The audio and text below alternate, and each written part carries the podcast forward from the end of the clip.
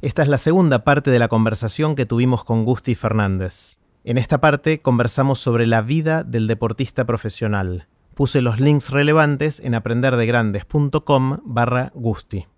Bien, y no sé cómo es en el caso de tu especialidad, eh, pero los, tenistas que juegan el tenis normal, no sé cómo se llama, tenis convencional, convencional como, le quieras decir tampoco. El tenis convencional eh, llegan a los treinta y pico, con suerte, algunos ni siquiera ahí. Eh, de repente viene un Federer que, pasa el promedio, obviamente.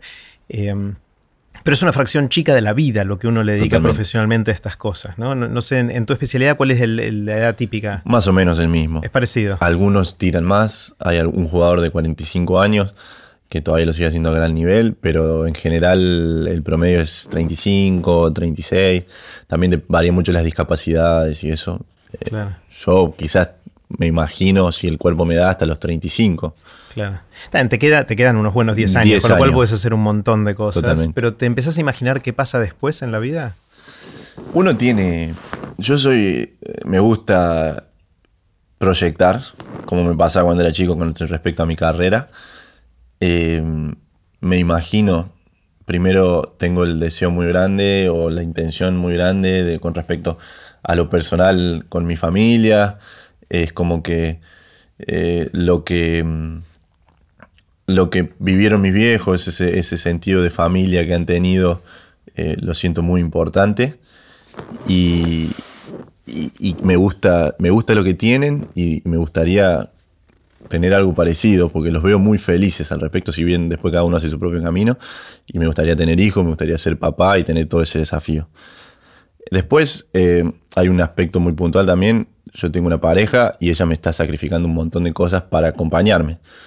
Entonces, post tenis, eh, yo siento que, que, la tengo que acompañar en sus deseos profesionales porque es lo que toca y, además estaría estoy feliz de hacerlo, digamos, y, quiero que, que así sea. Pero después, obviamente, tengo algunas cosas. Me gustaría ser entrenador de básquet, porque tengo algo pendiente con eso y evidentemente... ¿De básquet convencional o en convencional. Sí, porque lo he visto toda mi vida, la entiendo, entiendo de deportes, entonces creo que, que si me, capacito bien lo podría hacer.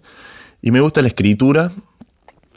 Cada vez que he escrito cosas me ha ido relativamente bien, cosas chiquitas y puntuales. Mi hermano es un gran escritor y, y está capacitándose, está haciendo bien una maestría al respecto y me encantaría empezar un proyecto en conjunto, quizás como él escritor y entre los dos empezar a darle forma a algunas cosas, pero también creo que tengo una cuenta pendiente, me encantaría hacer algo con mi hermano. No tuvimos la posibilidad de compartir mucho en la vida, sí, pero digamos, cada uno ha seguido su sueño profesional y hemos estado separados y me hubiese encantado compartir mucho más con él y quizás esto sería una forma también de, de entrelazar nuestros destinos después de tanto tiempo en los cuales, con buenas razones, cada uno ha tomado su camino. Está buenísimo. Una cosa que, veo conversando con, gente que son deportistas profesionales es que hay una gran diferencia en qué les pasa después en la vida dependiendo de cuándo empiezan a pensar o a soñar qué hacer después, ¿no? Como que hay casos muy eh, emblemáticos de, de, deportistas que les fue muy muy bien pero después desbarrancaron. Sí. Eh, porque era eso, eso era lo único que tenían en su vida y estaban enfocados solo en eso, y otros que no, que usaron inclusive esto como un primer paso para lograr cosas a, futuro. ¿no? Es que si uno lo trata de ver con perspectiva, la, la carrera deportiva es muy corta dentro de la vida de, una persona. Son cuántos, 12, 15, 20 años como bruto de la vida y creo que primero hay que entender, es importante entender que todo tiene un final para aprender a disfrutarlo bien y, que no se te pase la carrera y no haber disfrutado cada momento. Y después para poder dar vuelta a la página, como todo en la vida, muchas veces hay que tomar lo necesario y después seguir y seguir con el fluyo de las cosas. Porque si no, se, puede llegar a muy complicado. Y también eh, es lindo también eh, abrazar cada etapa de la vida y, disfrutar cada etapa sin renegar de, lo que pasó. Obviamente con todo el esfuerzo y todo el trabajo que hiciste a lo largo de los años, lograste un montón. Eh, vos mencionás la suerte y no la suerte. Varias veces hasta te corregís vos mismo decir que hay parte de suerte y parte de no en todo esto, pero obviamente le pusiste un laburo infernal para llegar a donde estás. Eh, llegaste a ser número uno de... ¿Cómo, se llama oficialmente la categoría? ¿Es, tenis en silla de ruedas? Tenis en silla de ruedas, tenis adaptado. Tenis adaptado. Eh, seguís estando entre los top 3 o 5, no sé. ¿En qué, ¿En qué, puesto estás ahora? Ahora estoy 3. 3, bueno. Estás en la, en la elite de la elite del, deporte, eh, que obviamente son muy poquitos los, que, los que llegan ahí. Eh, sin embargo, es un deporte que no, es, no tiene el nivel de popularidad como el tenis convencional, obviamente. ¿no? yo fui hace unos meses, fui a verte entrenar y, y, no lo podía creer, o sea, te veía ahí y por un momento me olvidé que estaba sentado en una silla, jugando en una silla, moviendo con los dos brazos, apoyando la raqueta, agarrándola de nuevo, estirándote para un lado para otro y llegando pelotas que, que la mayoría de nosotros no llegaríamos ni caminando ni corriendo. Eh, y por momentos me olvidaba que estabas sobre la silla, me parece increíble. Pero sin embargo no tiene el grado de popularidad y supongo que tampoco tiene el grado de dinero en el, circuito desde el punto de vista de premios o, reconocimiento económico. ¿Vos podés vivir de esto? ¿Cómo, cómo es el, eh, la, eh, parte económica de la ecuación? Sí, sí, yo hoy estoy viviendo. A ver, el price money, que se dice que es el más conocido porque es el que sale en todos los torneos públicamente. Son los premios de, cuando ganás o avanzás en un torneo. depende de, la, de dónde caigas en el torneo, digamos. Donde, como termines en el torneo, te dan determinado prize money. Eh, el prize money en sí, solamente en los grandes Slam es, es redituable, medianamente, tampoco tanto porque los costos son muy altos. Y después, si realmente si no tenés un sponsor o algo que te apoye de afuera, no se puede lograr. Yo, afortunadamente, tengo Lenard desde que soy junior y me ha acompañado a lo largo de toda mi carrera, que es fundamental. Eh, y después tengo la ayuda de sponsor privado, que lo he, como en todo, como siempre dije, lo más importante es mi carrera y, lo, y todo lo que gano lo reinvierto en eso, porque es lo que siento primero. Y el segundo es lo que toca también, porque si yo quiero disfrutar y tener mucho más años de carrera, necesito cada vez hacer las cosas más profesionales y aprovechar de, la capacidad de, gente que, está alrededor mío para, para poder exprimir al máximo mis capacidades. ¿Qué es el ENARD? El ENARD es el Ente Nacional de Alto Rendimiento Deportivo, es un ente del gobierno que financia deportes no tan populares o tan eh, que tienen tanto eh, apoyo económico eh, de alto rendimiento. Está buenísimo. Está genial. Em, hay un tema que, siempre tengo miedo de meter la pata en cómo digo las cosas, que no es el, lenguaje. Yo sé que a vos no te importa mucho eso, pero, pero, igual te lo, te voy a preguntar. El, vos decís, yo tengo una discapacidad, ¿no? No es si soy un discapacitado. Sí, o tampoco, no me pongo a pensar, a, a, sí, soy discapacitado, pero eso tampoco lo tomo como un tema de decir, es como que no le doy importancia. O no, no me pongo a analizarlo, porque es como darle identidad a algo que no tiene, digamos, porque realmente no me, no, me, no me genera nada decir, o no me pongo tan técnico en ese sentido, porque eh, creo que la cosa va por otro lado. Claro. O sea, obviamente vos jugás al tenis en esta categoría porque tenés una discapacidad. Totalmente. Eh, pero vas por la vida casi ni pensando en este tema, es lo que entiendo que me estás diciendo, ¿no? claro, claro. Eh, lo más importante es que pase eso que vos dijiste recién cuando me viste entrenar. Que sí, la, discapacidad está, la silla de ruedas está. Pero lo importante es que con el, primero, a mí me pasa como por ejemplo con mi novia, hay gente que la, silla no la ve directamente, no, no, aparece. Eh, logra ver a través tuyo la persona, que es lo que sos en definitiva, sin necesidad de romper esa barrera de que genera la silla de ruedas. Porque la, silla inevitablemente genera una, barrera porque es gráfica, es muy gráfica, es muy chocante, porque es lo primero que se ve. Lo, importante, tanto de la persona con discapacidad como la persona que se relaciona a la persona con discapacidad, es romper esa barrera y que la silla desaparezca metafóricamente hablando, que desaparezca y que vos logres ver a través de la persona, que es lo más importante. Em, lo, que lo importante es que, pase como vos dijiste recién, que cuando me viste entrenando, llega un momento en que no te das cuenta que está en la silla de ruedas. Desaparece, es increíble. Porque es una forma de naturalizarlo y lograr eh, ver la esencia, ser objetivo con la persona.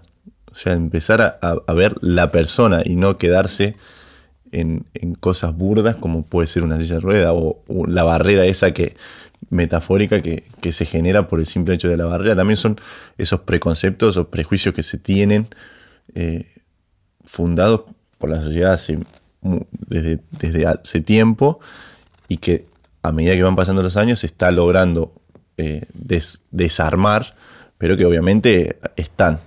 y cada tanto la sociedad te recuerda, ¿no? Cuando de repente no hay una rampa en algún lugar o, te la tapan sin considerar que alguien la puede necesitar. O... Sí. ¿Hay, momentos en que te sentís excluido? Eh, rara vez, nunca. Discriminado no me siento nunca porque yo siento que el problema de discriminación va más de la mano de, de algo que pueda llegar a tener el otro. Realmente no me siento discriminado. Yo estoy muy tranquilo y muy eh, conforme y muy satisfecho de la persona que soy y realmente siento que una discapacidad no es un problema en absoluto, porque en esencia realmente, por más que tenga una discapacidad o no, lo importante es lo que habíamos hablado. O sea, ser exitoso es otra cosa. Y eso es eh, inherente a si tienes una discapacidad o no. Y va en muchos niveles y va depende mucho de la persona. Entonces, realmente no me siento discriminado. Por eso yo creo que el problema con respecto a la discapacidad no es infraestructural. Obviamente, mientras más oportunidades y posibilidades, eh, facilidades haya, obviamente mucho mejor, porque es, hay un hecho concreto que bueno, yo no puedo caminar. Y si hay escalera, voy a renegar un poco más, pero no quiere decir que me vaya a limitar. Em, pero después el real problema es el concepto es el no poder liberarnos y naturalizarnos y relacionarnos realmente por el tema de la silla de ruedas. Hay mucha gente que se está privando de conocer gente hermosa con mucho por decir y con mucho por hablar y con mucho por enseñar por el simple hecho de que tiene una discapacidad. Una persona no puede terminar de ser lo que es porque o se siente recluida por tener una discapacidad y hay gente que no se termina de desarrollar plenamente una persona con discapacidad por encima de la discapacidad. Y después sí, hay personas que les cuesta más asumir su discapacidad, pero también creo que es un tema del contexto social. Entonces, yo creo que si me preguntás qué es una cosa que hay que hacer más, es naturalizarlo. Por eso te digo, no, me quedo en si me dicen yo soy discapacitado o tenés una discapacidad o personas con capacidad diferente, ¿viste? Nunca se sabe cómo decirlo. Y yo creo que eso no, la esencia no está ahí. La esencia está empezar a convivir, a no tener miedo en preguntar, a no tener miedo en mirar, eh, a no tener miedo en si necesitas ayuda, pedir ayuda, pero si no necesita ayuda, dejarlo que se maneje solo, por más que tarde un poco más. Eh, hay un montón de aspectos que se tienen que, empezar a, ver de una forma mucho más sana y más pura, como hacen los nenes. Los nenes no tienen miedo en preguntarte, che, ¿por qué tienes las piernas más chicas? Claro. Eh, ¿Y por qué estás en silla de rueda? ¿Y qué te pasó? Ah, yo tengo sobrinos, primos chiquitos y inevitablemente en algún momento de la, vida se presenta, che, ¿y por qué? Y vos les contás y eso ya está. Y sigue como si nada. Y después no lo ya lo incorporan y nunca más sale. El problema es cuando se le tiene tanto respeto porque se cree que es algo mal. El problema es... el tabú, es cuando se transforma en tabú, ¿no? Totalmente, porque, porque así es cuando empieza. Eh, a mí me gusta la, la confianza, lograr un poco esa especie de confianza para poder relajarse, porque todo relajado realmente, las relaciones terminan fluyendo mucho más y uno termina siendo lo que es y no forzar nada. Entonces yo creo que naturalizando las discapacidades eh, eh, es un paso vital y fundamental para empezar a conocer y a, encontrarnos como sociedad y como persona eh, muchísimo más. cuando nos juntamos a almorzar hace unos meses, eh, te conté una historia y, a vos te, resonó y, o sea, me contaste algo vos. Te la recuerdo, que es, la historia de, una cosa que me contó Gonzalo Vilariño, que era el, entrenador de los murciélagos, el equipo, la selección argentina de fútbol para ciegos, eh, que fue antes de, ganar esa final tan famosa contra Brasil, eh, que fue en el CENART, de hecho. Y, estaban entrenando en el, lugar donde entrena también la selección de fútbol convencional argentina y Camino a Ezeiza. Y era creo la noche anterior o dos noches antes del partido y, se acercó un, creo que era un mozo que le servía la comida o alguien que los ayudaba ahí. y, interrumpió la concentración y, les dijo, quiero que mañana antes del partido me, acompañen, quiero que vayamos todos juntos a, ver a un cura que hay acá que hace milagros. Eh, y Gonza les dijo, mira, ahora no nos moleste porque estamos, estamos concentrándonos. Y el otro insistía, no, que, que, hace milagros y yo seguro que si vamos ahí, algunos de ustedes vuelven y, ven. Esto eran todos ciegos, obviamente, jugadores de fútbol para ciegos. Eh, y Gonza le dijo, no, no, ahora estamos concentrados y seguía insistiendo a esa persona y uno de los jugadores le dijo a esta persona, le dijo, mira, no sé si escuchaste a Gonza, no queremos y aparte te digo una cosa, si llegamos a ir y yo vuelvo y veo, te cago a trompadas, porque eso quiere decir que no puedo jugar la final. Totalmente. Eh, esa es la historia que cuenta Gonza y, y cuando te lo conté vos me dijiste algo parecido, no me acuerdo cómo fue, ¿te, te acordás lo que me dijiste o no? Y yo creo que va de la mano todo con decir, eh, que nadie cambiaría lo que nos pasó por lo que somos. Creo que es muy significante, eh, hablando en mi experiencia personal, que debe ser más o menos lo que quiso decir este chico. Eh, yo no cambio absolutamente nada de mi vida, ni del entendimiento que me generó, porque seguramente algunos momentos de sufrimiento habrá habido, sobre todo para mi, mi familia, que fue la que lo tuvo que vivir más de en persona. Yo era chico, inconsciente, a mí no me, Vos no, te acordás de No me acuerdo de nada, ni, tampoco siento complejo absoluto de nada. Pero por ahí mis viejos, que cuando por primera vez tuvieron el, que afrontar que uno de sus hijos no iba a caminar más, creyeron que se les caía el mundo abajo y tuvieron, creyeron que yo no iba a poder tener una vida normal. Que eso también todo se aprende, es parte de un proceso. Pero yo creo que ese sufrimiento que le generó a mis viejos y a mi familia, y ese malestar, eh, nos enseñó un montón a, a ponernos en perspectiva real de las cosas, de qué es lo que se, disfruta, de qué es lo importante. Y entonces va todo de la mano de, decir, si vos realmente que, o sea, si yo pudiese, pongámonos en, hagamos un supuesto de que yo puedo volver el tiempo atrás y decir, esto no pasa o esto no otro. Yo ni en pedo, pero bajo ningún concepto digo, che, no, que no me pase la discapacidad. Porque a mí, te digo, me dio muchísimo más de lo que me quitó pero infinitamente hablando, o sea, y lo digo desde lo más profundo de mi sinceridad. Por ahí, yo siempre digo, y me hubiese gustado que mi hijo capaz sufran un poco menos. Pero también pienso, en perspectiva y tratando de lograr un poco de objetividad, es que si no nos hubiese pasado eso, creo que era necesario también que nos pase. Porque nos enseñó un montón y fue un atajo en, en, en aprendizaje bar, eh, enorme, porque todos de muy joven aprendimos algo que por lo general te lo enseña la experiencia y, cuando ya no hay mucho tiempo de revertirlo. Entonces nos dieron una oportunidad gigante de, hacer cosas extraordinarias para nuestra vida. Entonces, creo que va de la mano de eso, de que yo no quiero cambiar nada. O sea, es insignificante lo que me han quitado, entre comillas, para lo que me han dado. Sí, poniéndose en perspectiva. Qué bueno.